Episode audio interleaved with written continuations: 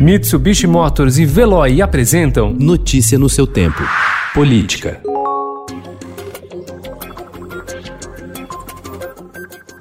O Facebook anunciou ontem que derrubou uma rede de contas e perfis falsos ligada a integrantes do gabinete do presidente Jair Bolsonaro, a seus filhos, ao PSL e a aliados. Foram identificados e removidos 35 contas, 14 páginas e um grupo no Facebook e 38 contas no Instagram. O material investigado pela plataforma identificou pelo menos cinco funcionários e ex-auxiliares que disseminavam ataques a adversários políticos de Bolsonaro. Na lista está Tércio Arnaud, que é assessor do presidente e integra o chamado Gabinete do Ódio, núcleo instalado no terceiro andar do Palácio do Planalto.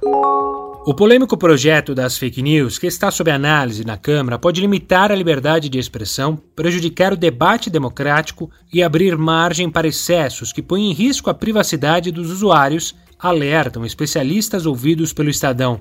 Entre as medidas presentes na proposta aprovada pelo Senado estão a exclusão de contas falsas, a moderação do conteúdo publicado em plataformas e o armazenamento de registros de mensagens disparadas por celular. O presidente Jair Bolsonaro já avisou que vai vetar o texto caso seja aprovado pelos deputados.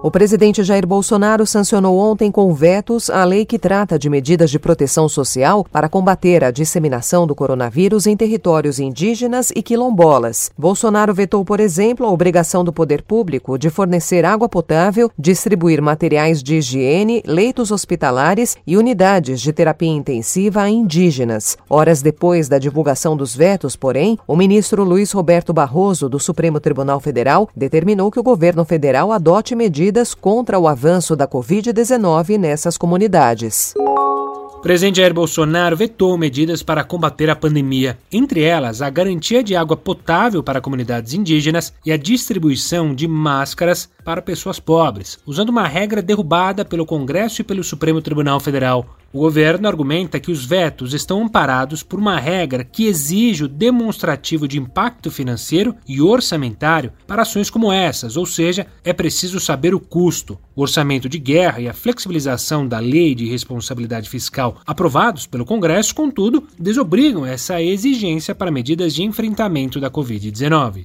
Notícia no seu tempo. Oferecimento Mitsubishi Motors. Apoio Veloy. Fique em casa. Passe sem filas com o Veloy depois.